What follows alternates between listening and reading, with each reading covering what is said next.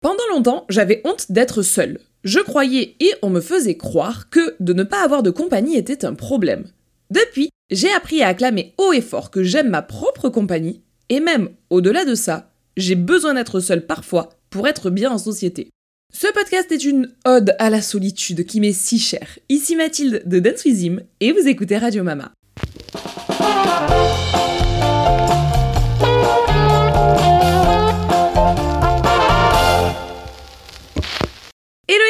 J'espère que vous allez tout aussi bien que moi. Pour ma part, je vous avoue que je nage, je suis en bras coulé sous tous vos messages que je reçois sur Instagram concernant le podcast. Je faisais la réflexion pas plus tard qu'hier à Lucas que deux messages sur trois de ma messagerie Instagram en ce moment me parlent du podcast. C'est abusé.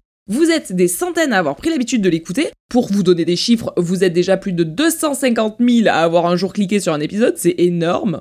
Et les retours sont plus ou moins unanimes. Il y a des fois où vous n'êtes pas d'accord avec ce que je dis, mais vous y répondez avec bienveillance, mais dans 99% des cas, c'est juste genre euh, merci mama, trop bien mama, génial mama, on adore Radio Mama. Et vous êtes même euh, certains à m'avoir dit que grâce à Radio Mama, vous aviez compris à quel point le format podcast était merveilleux et comme euh, tout bon abonné qui a envie d'être diverti, vous êtes allé écouter d'autres podcasts d'autres personnes sur l'équitation ou pas. Et puis même euh, principalement pas sur l'équitation puisqu'on n'est pas des milliards à parler cheval ici. Et puis bah, vous avez tout autant adoré, donc c'est trop cool. Quelque chose d'autre revient aussi, je me rends compte que les podcasts qui vous font le plus réagir et que vous aimez le plus sont ceux où je ne parle pas de poney. Et comme quoi, euh, Radio Mama, c'est pas uniquement de l'équitation, ça tombe bien, vous adorez qu'on parle d'autre chose. Au top du top, puisqu'aujourd'hui, je vous parle pas du tout de poney, hein, je vous parle de solitude. Comment m'est venue l'idée d'écrire ce podcast? C'est tout simplement que je rentre actuellement d'un sacré bain de foule en famille. J'étais avant-hier encore entourée de 100 personnes qui sont toutes venues fêter les deux plus belles jumelles du monde, soit ma grand-mère et sa sœur jumelle, qui soufflaient leurs 90 bougies, excusez-nous du peu. Et donc ces chères demoiselles, à 90 ans, avaient plus de 100 amis et familles autour d'elles pour les célébrer. C'était un moment qui était très riche en émotions, déjà parce que euh, deux jumelles à fond les ballons, à 90 ans chacune, qui ne pensent qu'à chanter et dire des bêtises, euh, c'est quand même une sacrée chance que de voir notre famille comme ça. Mais également parce que ça permet de pouvoir revoir les cousins plus ou moins lointains, enfin bon bref, vous vous doutez bien, hein, une centaine de personnes, ça fait du monde à voir. Sur le trajet du retour, dans le train, j'étais en train de réfléchir sur à quel point j'ai adoré passer ces moments-là, à quel point c'était super, mais aussi à quel point pendant la fête même, il y a des moments où j'ai besoin de m'isoler un petit peu pour respirer et me retrouver avec moi-même. Je sais à quel point plus jeune c'était dur de me l'avouer et surtout de le réaliser. Maintenant, je sais à quel point j'adore ça. La preuve, le retour en train, c'était 10 heures de train solo et quel bonheur. Je vais pas griller les étapes. Je vais revenir point par point sur mon évolution là-dessus on se replonge ensemble dans mes vieilles années collège, l'époque où je croyais que être seul était une honte. Nous voilà donc il y a fort fort longtemps. J'ai 32 ans, donc j'aime autant vous dire que le collège, pour moi, c'était carrément une autre époque.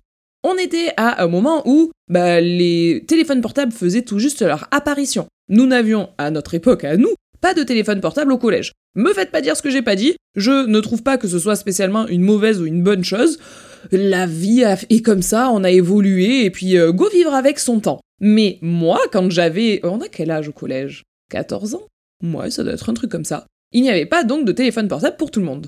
On avait une carte téléphonique. Oh mon dieu, j'ai l'impression d'être un ancêtre qu'on dépoussière quand je joue des trucs comme ça. Quand je vous dis des trucs comme ça, pardon. Mais on avait donc une carte téléphonique que l'on pouvait insérer dans un téléphone, dans une cabine téléphonique qui était située dans le collège avec des unités dessus, 60 unités, 100 unités, et c'était en gros des crédits téléphones, et tu t'en servais pour appeler tes parents. Et quand t'avais plus de crédit téléphone, t'appelais en PCV comme un bon vieux prisonnier d'Azkaban là, pour pouvoir rejoindre tes parents et leur dire ouais, euh, monsieur machin, le prof de maths, il est pas là, alors du coup je finis à 16h, est-ce que tu peux venir me chercher avant? Donc voilà, euh, à l'ancienne, quand j'étais donc au collège, c'est vraiment beaucoup de digressions pour vous dire, nous n'avions pas de téléphone portable. En tout cas, moi, j'en avais pas. Il y en avait certaines de ma génération qui en avaient, mais c'était loin d'être euh, une euh, généralité. C'était pas du tout dans les mains de tous les ados. Et donc, bah, quand on était tout seul, on n'avait pas de téléphone portable dans lequel se plonger. À l'époque, être sous seul, ça voulait dire vraiment être dans sa propre compagnie, je sais pas comment vous le dire mieux. À ce moment-là, je croyais donc que c'était une honte. On me faisait croire, puisque tous les gens autour de nous te poussent à sociabiliser, qu'être seul était pas bien. C'était bizarre. T'étais un peu chelou. Dans les films, la personne seule, c'est celle soit qui arrive pas à se faire d'amis, soit que tout le monde rejetait. Dans tous mes modèles, en fait, même quand tu croises des gens qui te demandent dès ton plus jeune âge, t'as 4 ans, alors, tu te fais des copains à l'école? Et eh ben tout ça, c'est des preuves que, bon, oui, c'est parce qu'il s'intéresse à toi, mais c'est aussi parce que euh, socialement, c'est important, c'est rassurant, quelqu'un qui arrive à sociabiliser et à être avec d'autres. Ici, moi, ça n'a jamais été un problème. Sociabiliser, c'était euh, une facilité sans nom. J'ai toujours eu un visage assez ouvert, assez souriant, et donc j'ai toujours donné aux gens envie de venir vers moi. Et même euh, ma mère se moquait très gentiment de moi avec beaucoup d'admiration et d'adoration quand je me faisais des potes n'importe où. On allait au ski, les gars, je vous jure que sur le télésiège, je me faisais des collègues, genre euh, ça a pas de sens. On allait à la mer, bon, ben j'étais en train de euh, nager tranquille, vous pouvez être sûr que tous les enfants du coin, ils voulaient jouer avec moi. Donc ça, c'était vraiment pas un problème, j'avais ben, le l'attiration naturelle. Allez, on joue à réinventer des mots. Non mais j'avais une attraction, voilà. Attirance et attraction ensemble, ça faisait attiration, mais c'était pas ce que je voulais dire, ok, laissez-moi tranquille. J'avais donc une attraction naturelle qui faisait que des enfants avaient souvent envie de venir jouer avec moi. Donc le côté un petit peu euh, rejeté de la société, c'était pas du tout mon cas. Pourtant, je ne m'autorisais pas à être seule et le peu de fois où j'étais seule, je faisais en sorte d'aller traîner même avec des gens qui m'apportaient pas trop, avec qui je passais pas d'excellents moments, juste parce que on m'avait appris qu'être seule, c'était plutôt négatif. J'ai donc passé certaines de mes récrés au collège à passer du temps avec des gens qui m'apportaient pas énormément. Par exemple, à cette époque-là, il y avait pas mal de filles qui commençaient à parler de à quel point c'est important de se maquiller.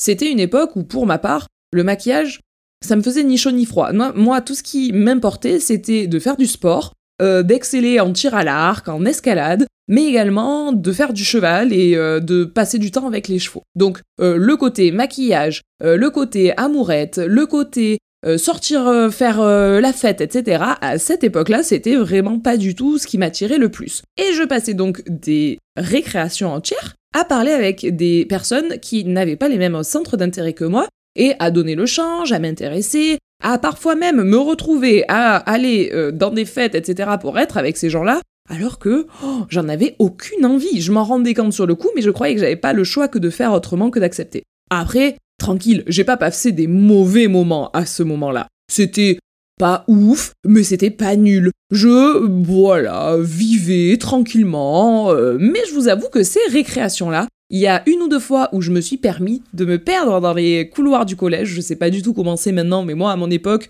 en vrai, si tu étais un peu discret, tu pouvais te caler dans les couloirs du collège, t'avais jamais un pion qui venait t'embêter, et donc je passais certaines récrés, euh, une quinzaine de récrés dans ma vie, j'aurais dit, à me cacher dans les recoins des couloirs avec un livre. Je me rappelle très très bien que 99% du temps c'était les Harry Potter.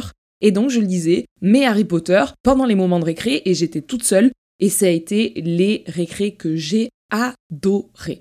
Je me rendais compte déjà à cette époque que pour pouvoir faire 10 récrés où je suis ultra à l'aise à être sociable, à discuter avec l'un, avec l'autre, à avoir des tonnes de copains comme c'était mon cas, eh bien pour 10 récrés comme ça, il fallait que j'ai une contrepartie de au moins une récré où je vois des gains, où il y a moi, mon livre, ou moi et moi, et c'est tout. Et je vous le répète, ce n'était absolument pas pour m'isoler et me mettre sur mon téléphone. Je n'avais pas de téléphone. Je pouvais bien euh, sortir ma carte euh, de, téléphone pour le téléphone fixe. Bon, bah, une fois que tu l'as regardé 10 secondes, tu as fait le tour, les gars. Il n'y a pas d'image qui bouge, il n'y a pas TikTok. Hein. Donc vraiment, je me rendais compte déjà à ce moment-là que pour pouvoir vivre 10 récrés génial, avec du monde, avec euh, même beaucoup de monde autour, il fallait que j'en ai de temps en temps une où j'étais toute seule. Le problème, c'est que les fois où je suis allée faire mes récrés toute seule, me cacher dans un coin et lire, eh bien, je kiffais ça, mais il y a une fois où je me suis faite débusquer, entre guillemets, par euh, un groupe de garçons qui se sont foutus de ma gueule puissance 1000 en mode euh, bah, j'étais la, la personne un peu bizarre, vous voyez, la nerd dans son coin qui lisait Harry Potter à la lumière des chandelles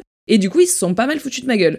Et comme c'est une période où j'avais vraiment à cœur de plaire à tout le monde, encore plus que maintenant, et surtout c'était une période où t'as pas envie d'être euh, la bizarre, t'as pas envie de sortir du lot, ou alors euh, tu veux sortir du lot tout en restant dans la norme, vous voyez ce que je veux dire? Et du coup, bah ça a été un moment où, quand euh, on a commencé à se moquer de moi comme quoi j'étais la meuf bizarre qui lisait des livres euh, au bout du couloir, Hermione Granger représente.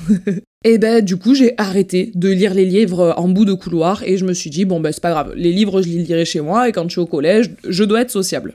Encore une fois, être sociable n'est pas un très gros problème pour moi, du coup je le faisais quand même, mais c'est un peu dommage.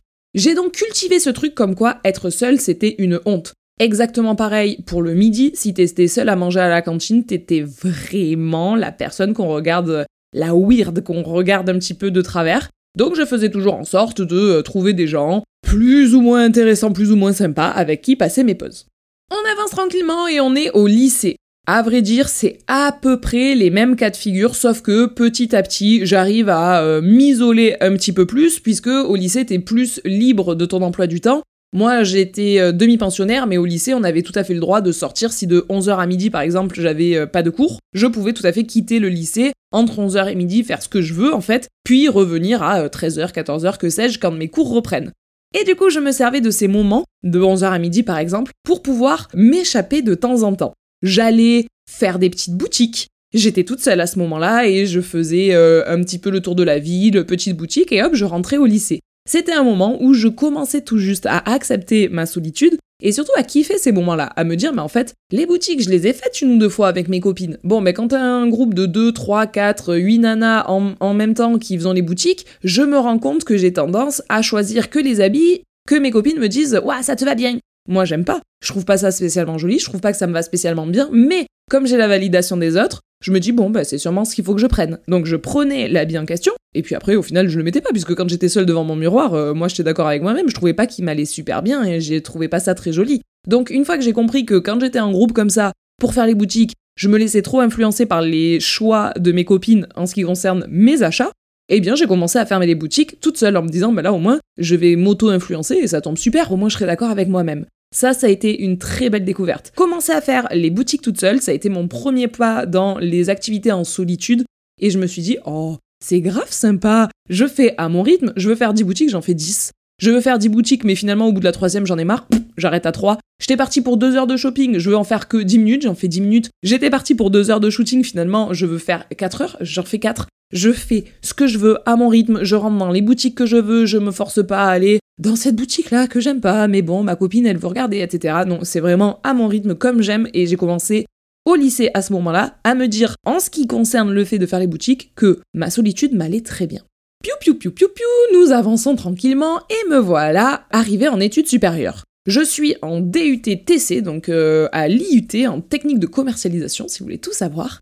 Et je commence à habiter toute seule. À partir de mes 17 ans, je vous en parlerai peut-être un jour, j'ai pris mon propre appartement et j'habitais à Aix-en-Provence, qui est une ville merveilleuse avec tout un centre-ville piéton. Euh, c'est très étudiant, c'est très jeune, c'est très beau, c'est très propre. Et c'est une ville que j'aimais beaucoup, beaucoup, beaucoup. J'avais donc mon propre appartement. Et là, quelle euh, joie, quel bonheur, quel plaisir. Le soir, je pouvais, si je le souhaitais, organiser des fêtes genre Projet X, 40 personnes chez moi, euh, je me rappelle encore qu'il y a une soirée.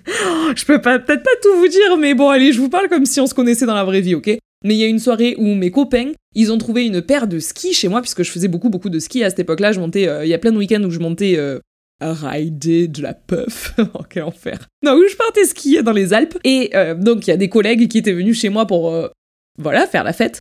Je les ai retrouvés à enfiler mes skis et à descendre les escaliers de ma résidence en ski. Alors, c'était très très très très drôle sur le coup, j'en ai pleuré de rire.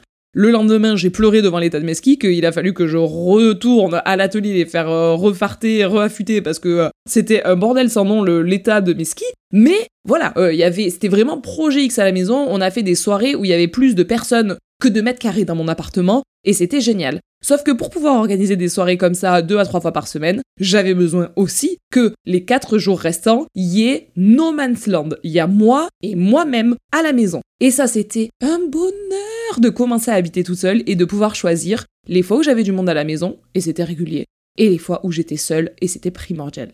C'est là que j'ai commencé à me rendre compte que c'était super de me faire à manger pour moi-même, même si avec le recul je cuisinais très mal et très peu équilibré, mais je kiffais ça.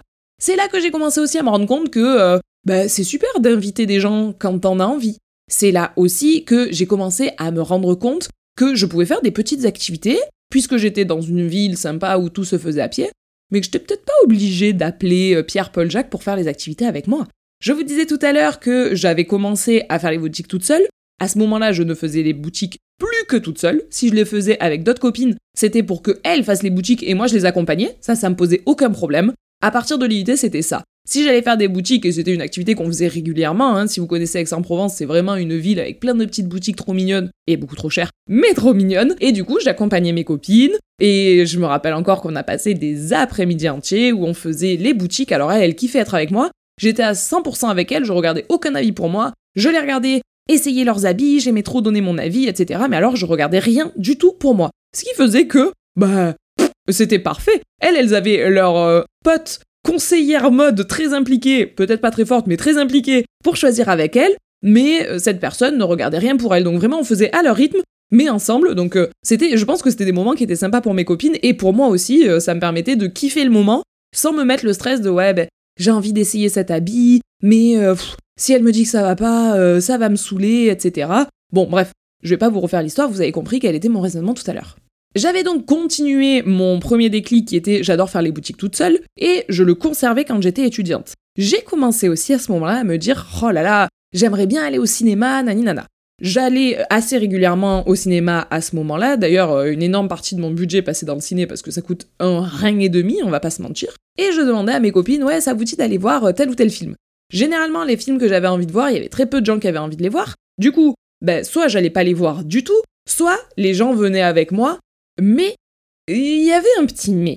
C'est que, pour ma part, les films, je trouve qu'ils ont vraiment de l'intérêt que si on les regarde en VO. Tous les films où ça a été doublé, et ça depuis toujours, hein, c'est pas pour faire la pique de l'enfer, mais c'est quelque chose que je ne comprends pas. Je ne vois pas où est-ce qu'on peut prendre du plaisir. Je ne comprends pas comment on peut regarder un film et dire oh là là, ce jeu d'acteur est incroyable alors que c'est quelqu'un qui a été doublé. Alors que, attention, en France, on a des doubleurs excellentissimes et malgré ça, j'ai du mal à regarder les films qui sont euh, en VO et qui ont été... Euh, enfin, qui sont pas en VO, justement, qui ont été doublés.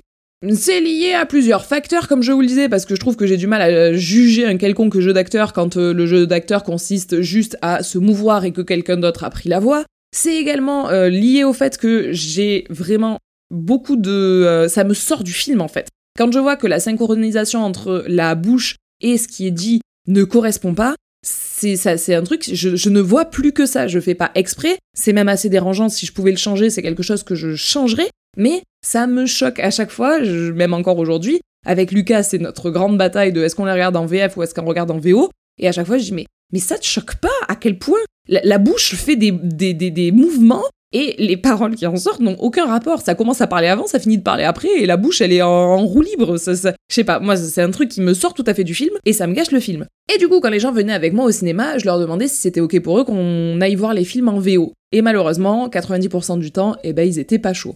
Alors, bah, je faisais des concessions. Je me disais, bon, déjà, il va voir le film que je veux, je vais pas aussi l'obliger à aller le voir en VO. Pas grave, tant pis, on le voit en VF. Jusqu'à ce qu'un jour, sorte je ne sais plus quel film au cinéma où je me suis dit non mais celui-là je m'en fous, je veux le voir en VO, c'est un film qui est beaucoup trop bien pour que je me le gâche avec de la VF. Personne n'a été ok pour le voir avec moi en VO, et je le comprends très bien, hein. Et euh, du coup, je me suis dit, bah, tant pis, si personne n'est chaud, bah, moi je suis chaud, ça tombe bien. Euh, je suis là et je suis dispo à cette heure-là, donc je vais aller voir le film avec moi-même. Ce qui était super, super, super bien à Aix-en-Provence en plus, c'est qu'il y avait un cinéma qui était 100% dédié au film en VO. Il y a un ciné où il te passe un petit peu euh, tous les mainstream, là, tous les films avec le doublage français, classique, comme dans tous les cinémas quasiment. Mais il y avait donc à Aix, sur le cours Mirabeau, en plus sur la rue principale, un cinéma qui était spécialisé dans le fait de passer tous les films en version originale. Et du coup, je me dis, eh ben écoute, je me prends moi-même par la main et je vais regarder mon film seul en VO. Ça a été une expérience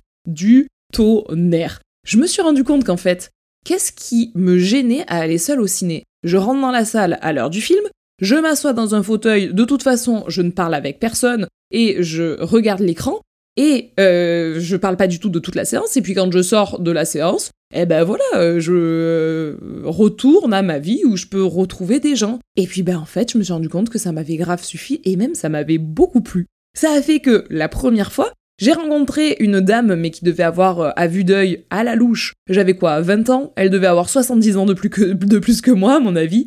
Et euh, cette dame-là, en sortie de ciné, elle me dit Bah alors, ma petite jeune fille et tout, euh, qu'est-ce que vous en avez pensé? Et j'ai débriefé le film avec cette dame, qui était une anglaise, hein, d'où le fait qu'elle regardait le film en VO. Et euh, elle me dit Ah, mais vous-même n'êtes pas anglophone? Et je lui dis Bah non, mais j'aimerais beaucoup apprendre la langue, etc. Et elle m'a donné rendez-vous, et une autre fois, on est allé boire un café ensemble, où on a parlé anglais toutes les deux pour que, que je m'entraîne et que je m'améliore.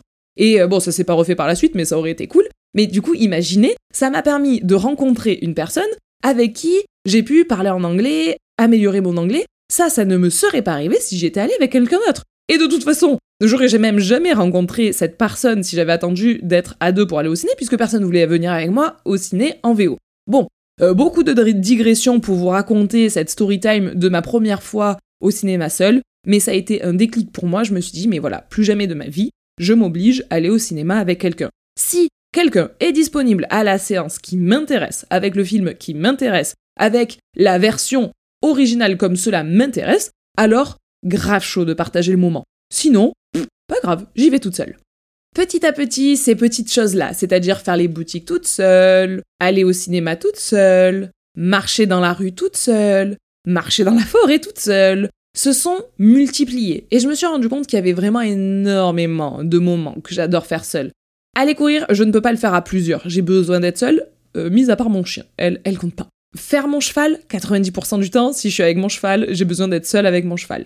Passer des soirées à m'occuper de moi en mode me-time, je prends euh, euh, une douche, je me fais un masque pour les yeux, un masque pour les cheveux, etc. J'ai besoin d'être seule. En gros, aujourd'hui, c'est un besoin. Par jour, il faut au minimum que je sois 3 heures toute seule.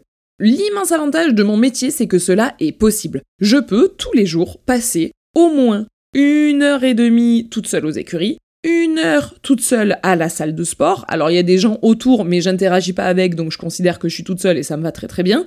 Mais également euh, euh, des heures à travailler toute seule. Là, par exemple, il y a moi, euh, l'application sur laquelle j'enregistre qui s'appelle Adobe Audition, mon micro et mon casque. C'est tout. Vous allez être sûrement beaucoup à écouter l'épisode, enfin j'espère, mais en tout cas pour l'instant, je suis toute seule et ça me va très bien. Je pense que c'est aussi pour ça que j'y prends autant de plaisir à faire mon travail. C'est que même quand on est en live et que même quand je suis en live devant 500, euh, 600 personnes, la réalité, je suis toute seule. Vous êtes beaucoup à interagir, mais je suis pas collée à d'autres humains. Donc mon travail, c'est vraiment un bonheur. Ça me permet de faire beaucoup de moments seuls, tout en n'étant pas coupé du monde et euh, seul dans ma cave. Vous voyez ce que je veux dire? Donc c'est un bon mix entre garder un pied dans des relations sociales extrêmement importantes, mais avoir ce sas de décompression où je peux être toute seule.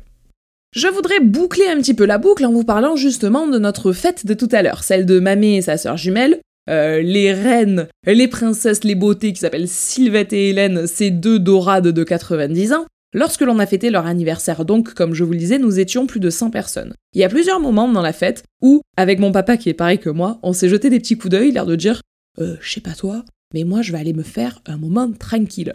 Maintenant, j'ai l'extrêmement bonne excuse d'être jeune maman et de devoir dire à ton Ah, je suis désolée, je vais monter l'endormir pour la sieste. le petit, il a des yeux ouverts, ses deux billes, il a tout sauf envie de dormir. je suis là, allez, soit mon excuse, d'accord Et donc, je me suis éclipsée à un ou deux moments de la fête pour aller soit faire un tour en poussette, soit euh, endormir le pitchoun dans sa chambre. Et c'est des moments qui me font un bien de malade. Je citais mon papa parce qu'il est exactement pareil que moi. Lui aussi, il y a des moments où il dit bon, je vais aller faire un petit coup de vaisselle parce qu'au moins quand tu fais la vaisselle, alors tu fais le vide autour de toi, il y a personne avec. Et c'est des moments où bah, t'es quand même dans la fête sans y être tout à fait. Et ça fait, ça fait du bien. Enfin, il y en a certains qui ont besoin de ça pour recharger leur batterie. Moi, je lève très très haut la main, même les deux mains. Je suis comme une débile comme ça, euh, les deux mains en l'air derrière mon micro. Mais c'est vrai, j'ai besoin de temps en temps de recharger les batteries en étant seul. Je vous l'ai déjà expliqué dans un autre podcast, mais c'est la définition même de quelqu'un d'introverti. Autant quand on est dans un groupe, j'hésite pas à prendre la parole, à, être celle qui parle le plus fort, à rebondir, à faire des blagues, etc. J'ai aucun problème à être très très très sociable, hein, j'adore ça. Mais ma façon à moi de recharger mes batteries, c'est d'être seule. Encore une fois ici, c'est peut-être un petit peu bizarre. Je suis jeune maman, hein, vous le savez, j'ai un bébé de 5 mois et demi, et puis on peut se dire, bah, jeune maman, qui plus est maman allaitante, j'aime autant vous dire que mon fils et moi-même sommes collés l'un à l'autre 23 heures par jour en moyenne. C'est donc objectivement plus difficile qu'avant d'être totalement seul. mais je m'en fous. C'est pas un problème. Pour lui, c'est vraiment ressourcer les batteries comme si j'étais toute seule. Euh, je peux aller marcher avec un porte-bébé pendant des heures. Je recharge autant les batteries quand on est tous les deux ensemble que quand je suis toute seule. Et même, je vais vous dire, euh, c'est même plus important pour moi d'aller marcher avec lui en porte-bébé que d'aller marcher toute seule.